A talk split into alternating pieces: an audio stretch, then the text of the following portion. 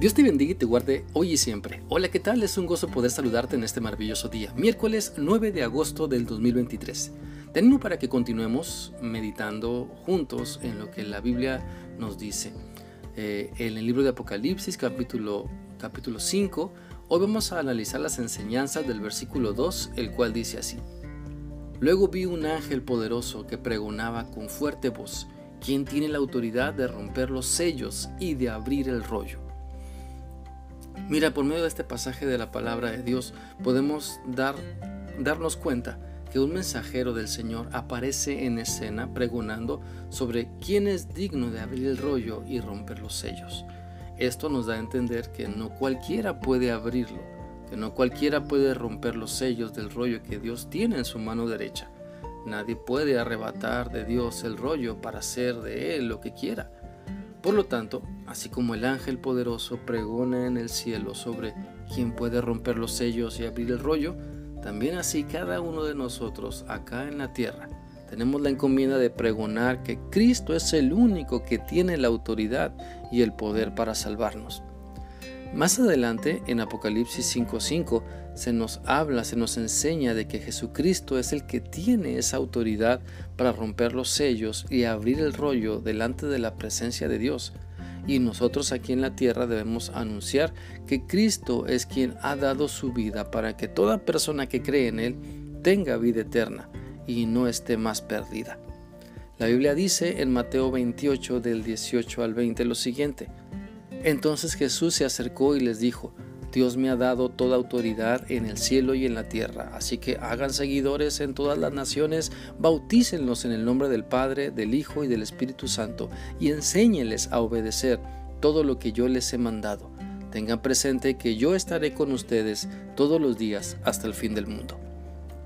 Así como el ángel en el cielo pregona sobre que solo Cristo es digno de hacerse, más bien de acercarse al trono de Dios para tomar el rollo y romper los sellos, por lo que, por lo que Él ha hecho en la cruz por toda la humanidad, por resucitar al tercer día, también así cada uno de nosotros debemos acercarnos al trono de nuestro Señor y Salvador Jesucristo para ser fortalecidos y proclamar la salvación que solo encontramos en Él. Por lo tanto, quiero animarte a que reflexionemos en cómo estamos dando a conocer el mensaje de salvación. Compartimos lo que Cristo ha hecho y sigue haciendo en nuestra vida. Nuestras palabras y nuestro testimonio hablan del amor de Cristo. Hoy Hoy podemos iniciar compartiendo el maravilloso amor de Dios con las personas que nos encontremos. Dejemos que nuestro carácter refleje a Cristo. Tengamos paciencia con el que se impacienta. Tengamos misericordia con el que está frustrado o desesperado. Ayudemos a quien está pasando por, un, por una fuerte necesidad. Lloremos con el que llora, celebremos los triunfos de los demás, escuchemos a quienes necesitan hablar y sacar su dolor o frustración o lo que tengan que decir. No nos neguemos a practicar lo correcto, no nos neguemos a vivir haciendo el bien, porque el bien que podemos hacer y que Dios nos llama a vivir comienza con decirle a todo mundo que solo en Cristo está la salvación que todos necesitamos. Por lo tanto, serás tú quien se decida hoy a compartir de Cristo con las personas que tienes cerca. Serás tú quien haga la diferencia en la vida de otras personas porque has decidido dar el mejor ejemplo. Serás tú quien deje una buena huella en la vida de otras personas porque no te dejaste vencer por la tentación. Te animo para que aproveches cada oportunidad que Dios te da hoy para anunciar las maravillas que solo Cristo puede hacer en la vida de toda persona que cree en Él que al ver tu conducta vean a Cristo, que al ver cómo manejas tu carro vean a Cristo, que al ver cómo caminas vean a Cristo, que al ver cómo te diriges a las personas vean a Cristo. Cada día de vida de tu vida es una buena oportunidad para anunciar que Cristo ha venido para darnos la vida que necesitamos.